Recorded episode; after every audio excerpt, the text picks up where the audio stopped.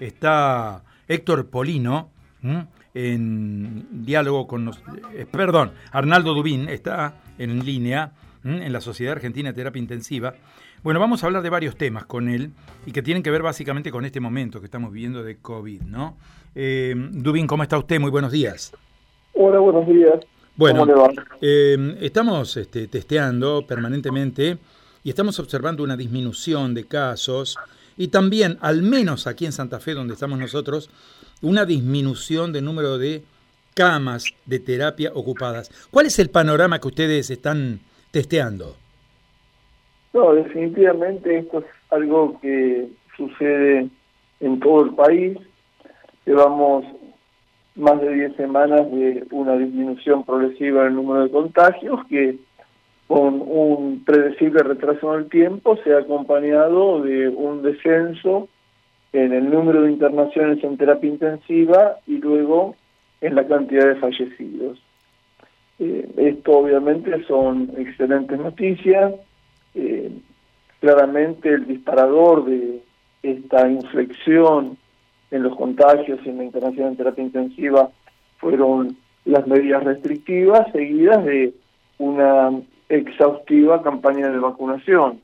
Y esto nos abre un panorama por primera vez alentador sobre el futuro de la pandemia. Obviamente con incertidumbres, pero por primera vez estamos vislumbrando un horizonte distinto, no de forma inmediata, pero sí para dentro de algunos meses.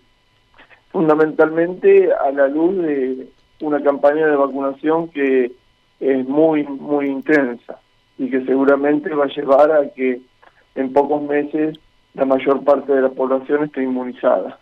Doctor, le hago una consulta que tiene que ver con algunas declaraciones que se han hecho, en algunos casos por parte de funcionarios públicos, en otros casos, obviamente, muchos médicos hablan de este tema. Eh, hay quienes dicen que se ha agotado la segunda ola de COVID. ¿Ustedes coinciden con este diagnóstico? Eh, sí, mire, estamos llegando a un número de contagios que es muy bajo. Eh, lógicamente todavía continuamos con varios miles de contagios.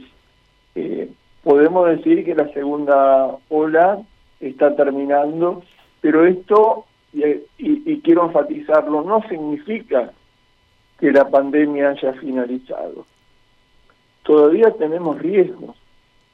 Y los riesgos parten fundamentalmente de la posibilidad de la circulación comunitaria de la variante Delta. Afortunadamente, a diferencia de lo que ha ocurrido en la mayoría de los países, todavía la circulación comunitaria de la variante Delta en Argentina es solo anecdótica. Esto no es casual. Esto tiene que ver con un cierre estricto de fronteras, con una limitación en el número de ingresos de viajeros que llegan a la Argentina en vuelos aéreos desde el exterior y su ulterior cuarentena. Eh, de no ser por esto, seguramente en este momento estaríamos en una situación probablemente muy comprometida. Eh, y esto lo, lo remarco porque esto ha sido, como muchísimas otras medidas, abiertamente criticado, pero sin embargo ha sido una medida muy, muy ajustada. Pero claramente estamos en una carrera, en una carrera por un lado entre esta posibilidad cierta que en algún momento la variante Delta tenga una circulación comunitaria, todos sabemos que es una variante mucho más contagiosa, no más agresiva, no más letal, pero sí mucho más contagiosa. Y por otro lado, la vacunación. Para tener una protección adecuada con la vacuna se necesita un esquema completo. Y si bien estamos avanzando de forma muy acelerada en esa dirección, todavía tenemos déficit muy importantes. Esto significa que tenemos que seguir cuidándonos. Y a mí me parece que cualquier mensaje que tienda a sugerir que la pandemia terminó es extremadamente peligroso. Tenemos que cuidarnos mucho en los próximos meses, fundamentalmente hasta que la mayor parte de la población tenga un esquema de vacunación completo. cosa que aún no ha ocurrido. Claro, hay países europeos que ya están en una tercera etapa de vacunación, ya están hablando de tercera dosis y están inoculando a su población en tercera dosis, ¿no? Sí, yo no quiero hablar de vacunación, yo soy intensivista, no soy experto en inmunizaciones, pero ahora la prioridad claramente es completar la segunda dosis. Después vendrá la discusión de cuál es el momento adecuado para un esquema diferente, pero de ningún modo ahora es relevante considerar la tercera dosis. Tenemos otras prioridades. Claro, el tema ocupación de camas es un tema bastante, bastante sensible, porque cuando uno habla de ocupación de camas estamos hablando también de ocupación de médicos intensivistas, ¿no? Eh, han tenido un año muy, muy duro, han tenido un año muy, muy difícil, prácticamente sin tregua. El coronavirus no ha dado, no ha dado ningún respiro, y bueno, me imagino que muchos hombres y mujeres que trabajan todos los días en las terapias intensivas tendrán quizá un alivio con la disminución de casos, ¿no? Sí, por supuesto, por supuesto. Estamos aliviados. En este momento el trabajo en la terapia intensiva ha disminuido, el porcentaje de ocupación de camas de terapia intensiva en todo el país es de el 71%, en el AMBA el 75%, solamente alrededor de la tercera parte de los pacientes internados en terapia intensiva tienen diagnóstico de COVID, de modo que esto significa que hay un alivio, un alivio relativo pero cierto. Eh, y digo relativo porque lo que hemos sufrido tiene una reversibilidad que es compleja. Hemos terminado, muy, en realidad no hemos terminado, todavía, todavía seguimos, pero nuestra situación es muy compleja, muy compleja.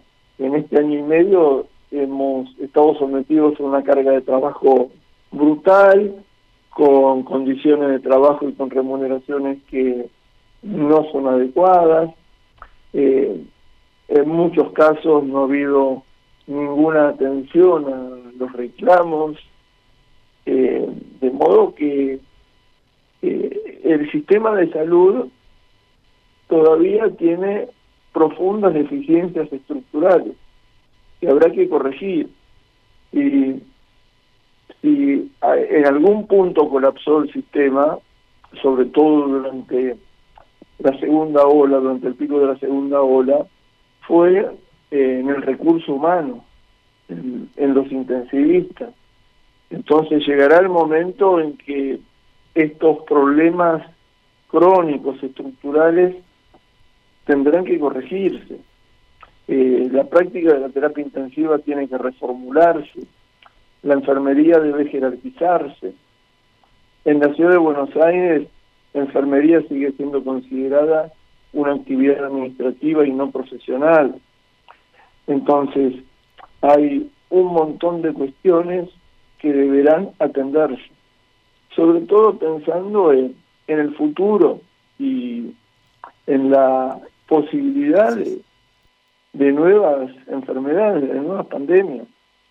Y además yo me remito a, a la situación previa a la pandemia, ya desde antes del comienzo de la pandemia, la situación en la terapia intensiva era muy grave por falta de intensivistas, no hubiéramos podido trabajar de no ser por el concurso de médicos extranjeros, fundamentalmente bolivianos y colombianos, que vienen al país a formarse, a hacer la residencia en terapia intensiva. Habitualmente la mitad de las vacantes para hacer la residencia de terapia intensiva, la única forma de formarse en la especialidad, quedan libres. Y esto tiene que ver con con el estilo de vida negativo al que se asocia la práctica de terapia intensiva, el esfuerzo físico, la demanda emocional y por supuesto las malas condiciones de trabajo y las remuneraciones pobres. Uno todo entiende. Esto tiene, todo esto tiene que reformularse. Uno entiende también, doctor, que mm, la incorporación de las nuevas tecnologías y todos los dispositivos que llegan al país en materia de atención en terapia intensiva requieren una capacitación y una dedicación especial de profesional, ¿no? Sí, por supuesto, por supuesto. Incluso de, forma casi risueña yo tengo que, que referir algún intento que ha habido de entrenar médicos generales en el manejo de respiradores a través de cursos virtuales. Esto es absolutamente ridículo porque esta es una práctica extremadamente compleja que, que requiere un tiempo muy prolongado de entrenamiento, por lo menos tres años a través de una residencia. Eso hubiera sido como intentar mandar a la guerra pilotos de combate con el solo entrenamiento de un simulador de vuelo.